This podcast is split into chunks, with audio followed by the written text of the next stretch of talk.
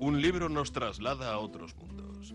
Nos hace vivir otras vidas y soñar visiones diferentes, porque tiene oculto en su interior un encantador de palabras. El encantador de palabras.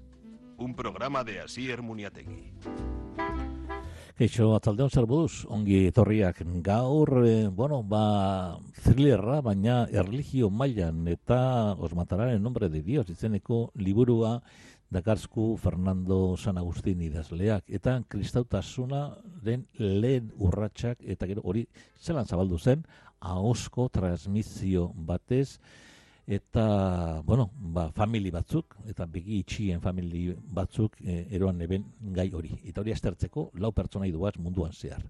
Buenas tardes, amigas, amigos. Bienvenidos una tarde más al Encantador de Palabras en la sintonía de Radio Popular. Hoy vamos a hablar de un thriller maravilloso, realmente que tiene mucha expectación. Eh, Os matarán en nombre de Dios, de su autor es Fernando San Agustín, y nos lleva a cuatro investigadores mm, religiosos que van a ir por el mundo descubriendo el origen del cristianismo. Y bueno, mm, ahí escucharán a través de unas familias mm, de los ojos cerrados que son los que van contando desde el año 34, desde después de un año de la muerte de Jesús, pues cómo fue la vida de Jesús y ellos van transmitiendo a través de los siglos distintas generaciones tal como escucharon y aprendieron. De ello hablamos hoy con nuestro invitado Fernando San Agustín aquí en el Encantador de Palabras. Bueno, pues estamos con Fernando San Agustín, que bueno, decíamos en la presentación que en esta historia eh, os matarán en nombre de Dios, publicado en Roca Editorial por Fernando San Agustín, de alguna manera, bueno, pues el, campo de la fe cada vez va a ser menor quizás mayor de la razón. Y bueno, ¿cuál es la primera idea que tenemos que tener sobre esta novela que está basada en hechos reales, claro? Bueno, yo creo que hay que plante hay que reflexionar sobre lo mismo que se plantea el personaje, el coronel Sí. y los demás. Y es, ¿por qué? ¿Qué es lo que en el fondo, qué es lo que buscan? ¿Por qué la gente invoca tanto y necesita tanto de Dios Sí, cuando sabe y, y ha comprobado, o creen haber comprobado, que nunca les hace caso? O sea, que Dios está para lo que está, pero claro. no les hace caso. Y sin embargo, la fe les lleva a creer que esta vez, por una vez, a ellos les hará caso. Y, y luego reflexionemos sobre que esta fe hace que en lugar de el gran mandamiento, porque lo que define la doctrina es el gran mandamiento, el gran mandamiento de amarnos los unos a los otros, Sí. frente a ese mandamiento, ¿por qué las religiones o la religión en sí misma genera tanta violencia, tanto enfrentamiento? ¿Por qué, es causa, ¿Por qué en nombre de Dios se generan tanta violencia? Y esto a esos cuatro hombres que están acostumbrados a la violencia, o sea, que la, unos por profesión y otros por sufrimiento han, sufri- han, han, han padecido la violencia, se preguntan por qué esto.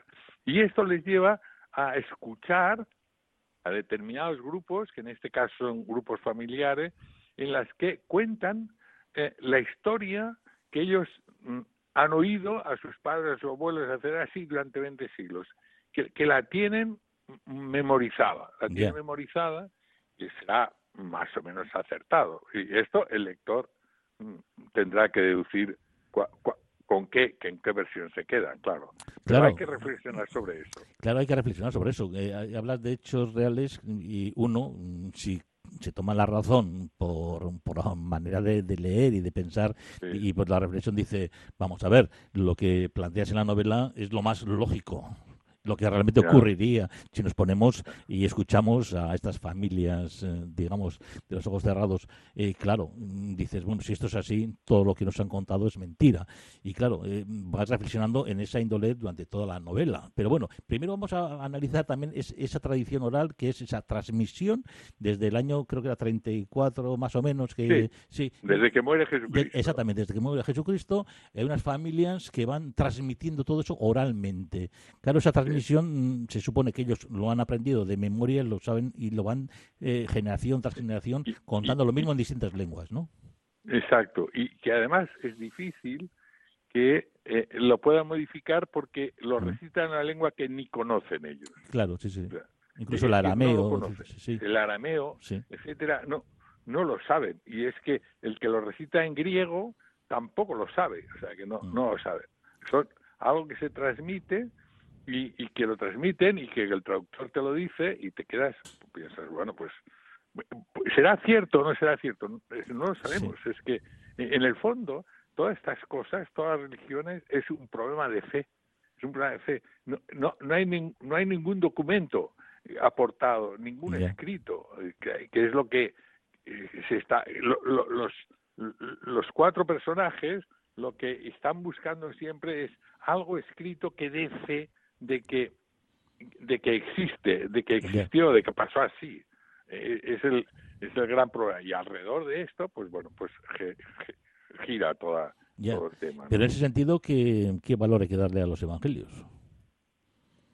Bueno, pues hay que darle el mismo valor. Ca- Cada uno le puede dar el valor que quiera, Ya. porque, claro, es también una versión. Lo que pasa es que los evangelios, claro, se escriben pues unos 200, 300 o 400 años después y que los escribe una persona que oyó de otra persona. O sea, mira, yo, yo siempre digo un día, eh, decía un día, eh, si, si ahora a un muchacho de bachiller, teniendo incluso Internet, pero si le decimos que suprima Internet es- y le decimos que nos explique algo sobre las guerras carlistas, Sí. no, no saben ni que existen. Es casi no saben ni que existió Franco.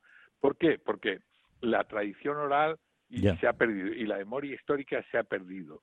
Y por tanto, a, a alguien un día en, en- en un hogar de es igual de Alsasua, eh, alguien contará la historia de unos carlistas y tú te la creerás porque lo cuenta aquel señor Ya. y, y- aquel señor que es mayor y tal, y te la creerás, porque, o te la debes creer seguramente, porque es la mejor versión de la guerra carlista que has oído. Ujú. Eh, Entonces, mantener en la memoria las cosas es muy difícil, por tanto, 400 años después es muy difícil que no tenga gra- graves problemas de, de, de exactitud de lo que fue Jesús, de lo que fue Judas, fueron los apóstoles.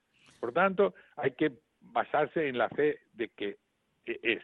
Pero más que la fe, lo que yo creo que lo que hay que tener es la fe en el mensaje. Ya, ya. El mensaje sí que es Sí, sensacional. yo creo, yo creo que es ese, bueno, la conclusión, por lo menos a la que, llego yo después de leer esto y, y seguir siendo creyente, que lo sigo siendo, ¿no? Sí, sí, claro, claro, todos, todos. Bueno, eh, digamos que, que, analizando, hay- también hay que hablar del thriller, porque claro, es una novela en la que alguien también realmente Sí, vamos a pasarlo claro. bien eh, con, con el thriller Sí. y vamos a ver, bueno, le- este... eh, to- toda esta, esta marcha pa- pa- a través de todos estos países, eh, a través de, esta, de escuchar a estas eh, familias de los ojos cerrados. Eh, también hay, hay un componente que es importante, que son estos servicios mm, paralelos, de inteligencia, etcétera. Eh, siempre hemos oído que esos han existido, no sé, bajo unas Siempre. siglas, no sé qué. Aquí también es un, com- un componente importante, porque es porque lo son, porque la novela lo exigía, porque le da más. No, ¿Cuál es el motivo? Los servicios paralelos siempre han existido. Lo que pasa es que cada vez menos, desde hace tiempo, los Mm. gobiernos ya no lo quieren, no, no quieren que caiga sobre ellos la pesadez que supone los servicios paralelos, la, la responsabilidad que supone. Y entonces, los servicios paralelos acaban siendo delegados, delegados, o sea, a, a alguien que encarga a alguien que se cuide de no sé qué. ¿eh? Sí. Entonces, Ru- Rusia tiene me- no tiene tantas consideraciones éticas y entonces son suyos, son suyos. Los. Alemania Oriental eran suyos. Sí, sí. Eh, eh, Fra- Francia tuvo los suyos, Inglaterra tuvo los suyos, España tuvo los suyos y, y- y lo que pasa es que hay, por ejemplo, el, el Vaticano eh, no tiene suyos propios.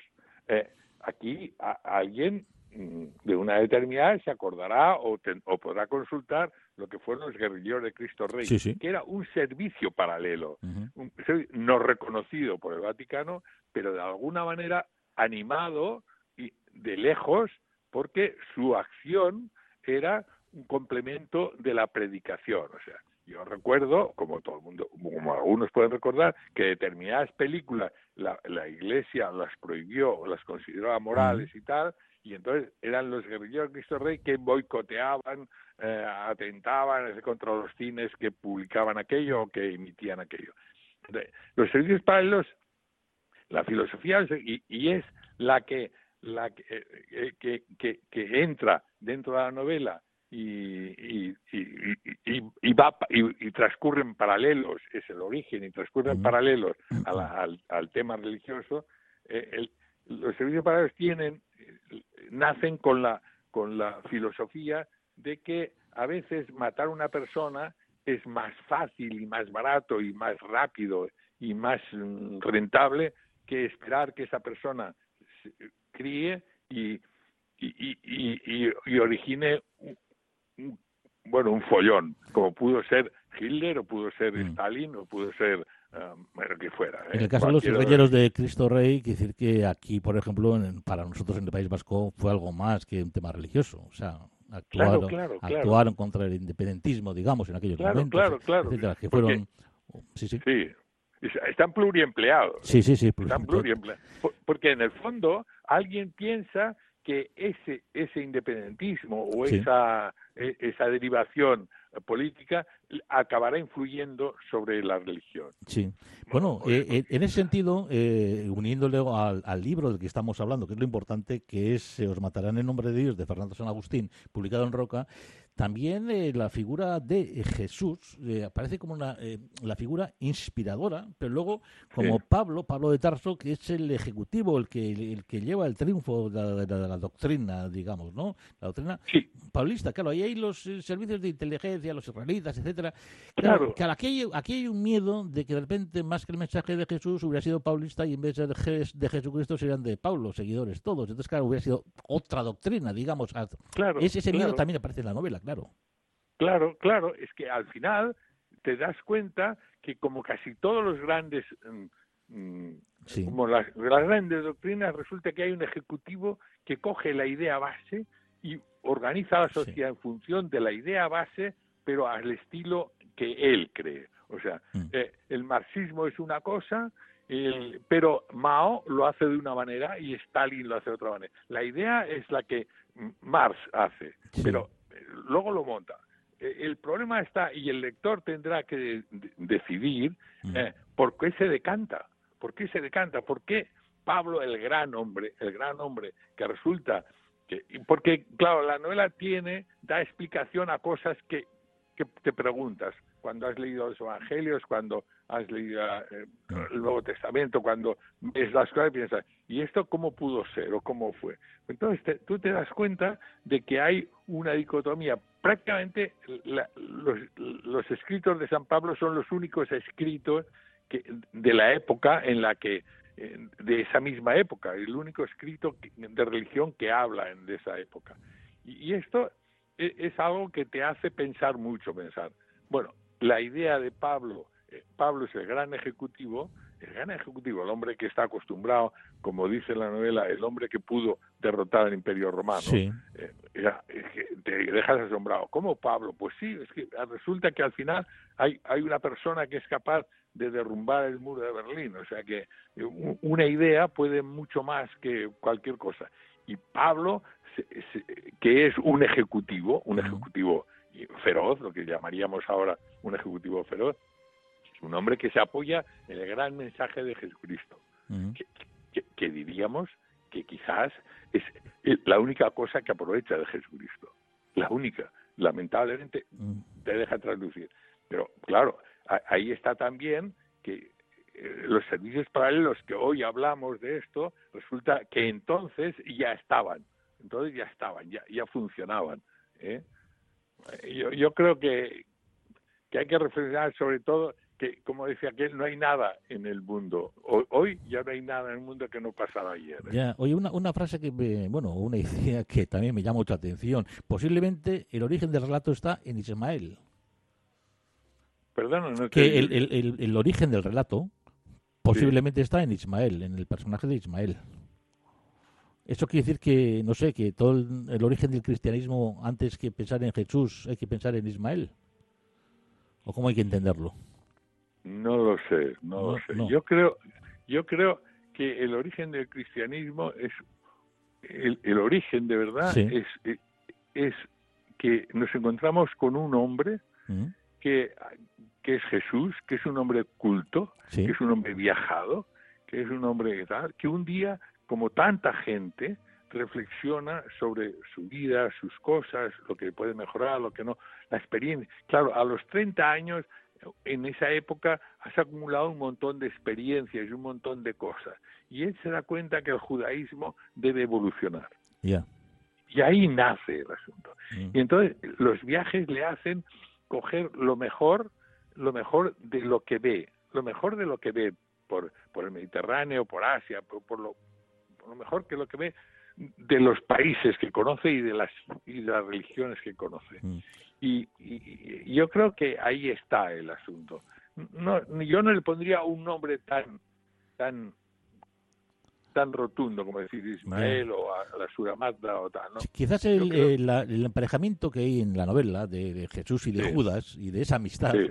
es totalmente Sí. distinta a la, Ya, a la leyenda ya. que se nos ha vendido. Entonces parece que uno es más pro eh, o de mantener eh, las relaciones, otros con romper con, con Roma. Eh, ¿cómo, cómo analizaríamos? Y luego esas 30 monedas que no fueron así, que igual fue Judas quien les dio al revés. al revés, ¿no? También que aparece en Pues el al libro. revés. Sí. O sea, compra. Eh, no, no tendríamos que hacer un spoiler, porque Sí, sí, no, no, pero, no, no, sí, sí. eh, eh, es, al revés. por lo menos así lo dicen, ¿no? Eh, Yo, yo, yo creo que, que la figura de Jesús y Judas son una, la- la- el relato de Jesús y Judas eh, explica muchas cosas de las que hay. O sea, Sí.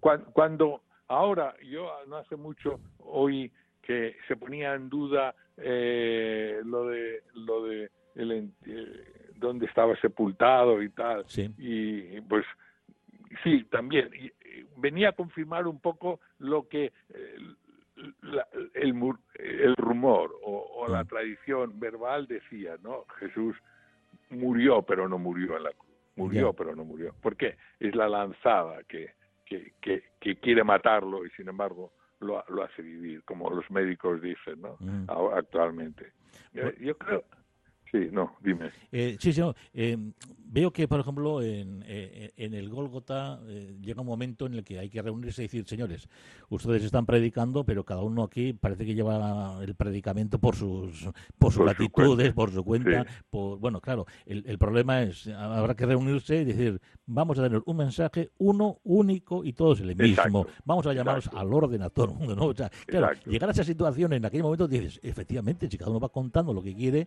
eh, ¿cómo hacemos que tengamos un mensaje y que sea una, una religión Claro, única? claro. Claro. Que a veces, este problema Claro. también existe y tú, bueno, tú lo llevas al Gólgota y allí, señores, primer concilio, ¿no? Vaticano, El digamos. primer Sí, concilio, sí. el primer concilio, exactamente, el primer concilio que, que unifica el mensaje.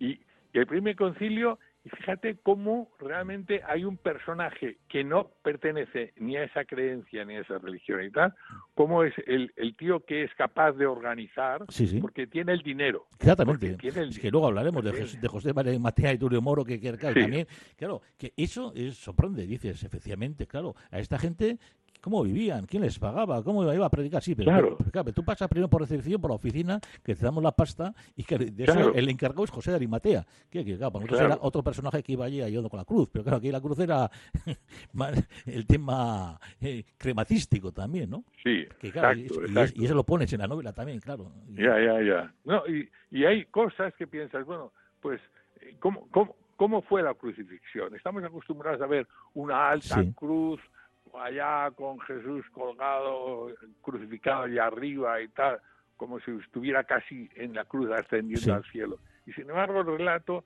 te dice que está clavado en el tronco de un olivo el tronco de un olivo ahí y, y está está el, el travesaño clavado y que se puede llegar con la mano a, la boca para ponerle el vinagre y el vino y tal para suavizar su dolor Entonces, todo todo todo explica to- todo es más razonable Sí. Todo parece más razonable más lógico y y, y, y no tiene que doler ni es una falta de respeto es simplemente una otra explicación Ya, ya, ya. que luego el lector pues decidirá cuál es el cuál es la acción violenta a los servicios paralelos que es rechazable, cuál es la acción de comprar y vender con- por dinero y tal, eh, cuál es rechazable y cuál es compensa. ¿Cómo es de aceptable la actuación de Pablo y de, y de su aparición en la escena del cristianismo? ¿Cómo si está justificado?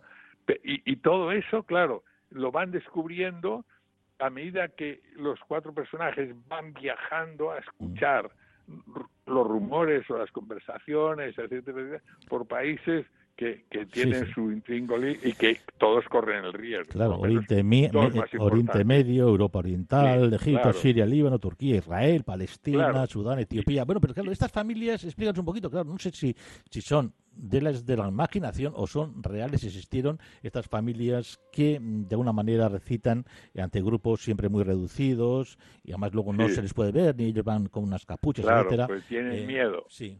Siempre tienen miedo, o sea, entonces, tienen mucho miedo de ser eliminadas. Entonces, vamos a dejar... Existieron, existieron de verdad. En, se puede vamos mostrar... a dejar, vamos a dejar al lector ya, ya. que decida si si cree que han existido o no han existido y si existen. Porque claro, yo no diré que existen porque la amenaza sobre ellos es latente. Claro, claro, sí, sí. Si, si mantienen, si mantiene la, la, la, la, costumbre de guardar ese relato, porque ese relato rompe no, yo no creo que rompa, o sea, yo creo que complementa y explica cosas, no, no va contra nadie, el relato no va contra lo, lo instituido ahora, no, no va, no va. Sí, pero sí va quizás mm, a la hora de ir abandonando el terreno de la mitología.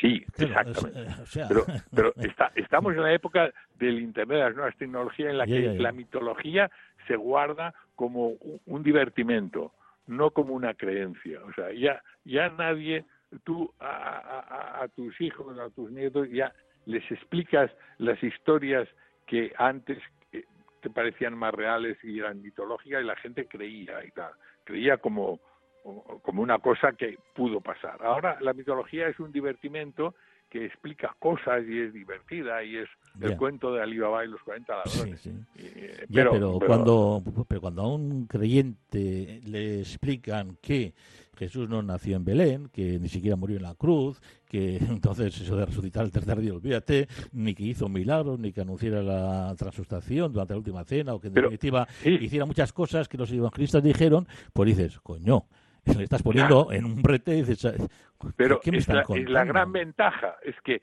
eso es como si dijéramos, todo eso, todo eso es la farfolla, lo, lo que no tiene interés, porque lo interés, lo interés, lo interés de Jesucristo, y es que Él da el gran mensaje, el gran mensaje de amar, que es una de las cosas que el protagonista dice, es que a mí pensar en amar, amar al prójimo, es que es inexplicable. Mm.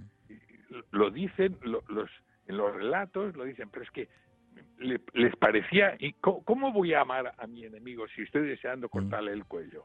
Y entonces resulta que sale un judío, un judío que dice que hay que amar al prójimo. Coño, este tío está loco, este tío está loco, loco, loco, loco. Hay que acabar con él, porque resulta que predica una cosa contra la, contra la guerra, que era la sustancia del existir. La sustancia esto y lo demás, todo lo demás, de si murió en la cruz, si estuvo a punto de morir, si hizo milagros, si no hizo milagros, todo eso es anecdótico, no, no tiene tanta importancia. Y, es algo que lo van a descubrir los personajes, estos cuatro personajes, porque todos han vivido que han vivido momentos de violencia y se han dado cuenta que la violencia no ha servido de nada todo lo que ellos han vivido y han sufrido por la violencia generada, en algunos casos generada por ellos mismos, de acuerdo con el, país o con la sociedad, ¿verdad? No, todo, nada tiene importancia y todo se ha hecho, o sea, han matado, han no sé qué, todo, todo tiene importancia, pero nada tiene tanta importancia como el gran mensaje que da Jesucristo, el gran mensaje. Hombre, para quizás no tiene importancia para ti, para mí, eh, para gente que realmente lo vemos de esa manera, pero quizás para, para un Vaticano que tiene que mantener un poder, un estatus, una influencia, no sé, todo eso, eh, es para, para, perseguir esto. Es decir, el Dan Brown se queda corto contigo, o sea, es decir, es una broma, o sea, yo, esa persecución, yo, ¿no? Claro. Yo, Dan Brown no sé, pero yo, yo, yo afortunadamente he tenido que viajar por muchos países muy, muy difíciles, muy difíciles y, y, y, soy un gran escuchante, o sea, a mí me encanta escuchar historias de los taredos, los beduinos, de las tribus de no sé qué. Yo he escuchado todo lo que he podido y, y gracias a eso se escribe este, este libro, ¿no? Entonces, cuando llega un momento en que no, no tiene importancia, o sea, lo que te cuentan es siempre ah, la historia de, del, del diluvio universal. Yo, yo la escuché de un tío que, que, me lo explicó de una manera, pensé, pero este tío, ¿cómo? ¿De dónde ha sacado esta historia del diluvio universal? Porque la repite como si hubiera, como, prácticamente como si él hubiera vivido. Y entonces te explicas, cuando escuchas aquella historia del diluvio universal, te explicas que eh, eh, la arca de Noé y la no arca de Noé. No hubo arca, no hubo arca, pero sí que es verdad que hubo una serie de gente que se refugió. a medida que el agua iba subiendo, él iba subiendo a la cumbre de una montaña y cuando después de años, que tardó, según ellos, años en bajar el agua, hasta que se viera la tierra de verdad, volvieron a su a lo que creían que era su antiguo país y no lo reconocieron porque el agua se lo había. Pero la teoría, o sea, la historia, el relato que explican es un relato fantástico. Y, pero es fantástico, pero se ajusta bastante a la verdad. Entonces, esta gente, esta gente que cuentan relatos de esta de esta historia que nos interesa, que yo creo que es realmente mm, no para creer como dogma de fe, sino simplemente para saber que existe otra versión de, de, los hechos y que esa versión de los hechos no afectan para nada a nuestra fe. Tenemos, tenemos muy poco tiempo, pero dos preguntas muy cortitas. Bueno, ¿has consultado o has, has dado leer a alguien muy creyente, autoridad eclesiástica, para ver qué opina? No. No. ¿Sabes por qué? Porque soy tan respetuoso con la autoridad eclesiástica eh, que tenía miedo que me hiciera volver hacia atrás. Y perdona, hay una cosa que te quería decir. Sí, dime. En todos esos países, todos esos países, yo he descubierto a las monjas, a los misioneros, a, toda esta gente entregada a, practicar el amor. Y entonces hay dos iglesias para mí, que yo lo digo, eh, la iglesia esa llana del párroco del pueblo, que va a visitar al enfermo, que echa una bronca al tío, que juega al mus en el café con los paisanos. Eh, eh, esta, la, la, la, iglesia sencilla de pie a tierra y luego la iglesia del Vaticano. No, no, no tienen nada que ver una con otra. y, yo, yo tengo miedo a que la iglesia vaticana, ponerla en manos de una autoridad que, que, que me pudiera reprender y yo como cliente que soy lo tirara para atrás la historia. Bueno, máxime cuando vemos como esos jóvenes suicidas que también ya estaban allí, ya en tiempos de, los romanos, bueno, y, que dos mil años después sigue la cosa igual. igual, eh, igual, igual. Y, tengo que terminar, pero claro, eh, terminas el libro con una nota de la editora que también a uno le acongoja un poquito. Sí. Claro. Sí, verdad. O sea, que claro, esa, nota, esa nota de la editora dice señores, hemos tenido que cuidar estos papeles porque, claro, no es tema baladí, lo tuyo. Exacto. No es un, y sin embargo es baladí, porque ya, ya pero sí, pero, se, se, alguien se la da. Claro, se lo toma muy en serio. y, mata por eso. Por eso. Bueno, teníamos ahí eh, también algunos, bueno, algunas cosas del Evangelio, de la Biblia, y os matarán en nombre de Dios, pero los he explicado tan bien. Eh, bueno, yo ya me confieso, ya seguidor tuyo o amigo, lo que haga falta. O sea, yo, yo convulgo contigo, convulgo voy a decir, porque más propiamente que convulgo contigo y con esta magnífica obra. Os matarán en nombre de Dios. Está publicado en Roca Editorial. Eh, léansela, disfrútenla, eh, vosotros, nuestros oyentes, disfrutarla y realmente gozaréis de esta novela. Fernando, gracias por tu tiempo, por tu trabajo por esta novela y por hacernos reflexionar, que por lo menos eso es de agradecer, que reflexionemos ante, ante una novela y ante la propuesta literaria que hay ahí. Muchas gracias, Escaricasco, y hasta cuando quieras. Gracias, Escaricasco. Bueno, sueriré, biarte, tal, y itxenian, hasierunetik aurre zuen, jainko lagun, biarte, aio, aio. Agur.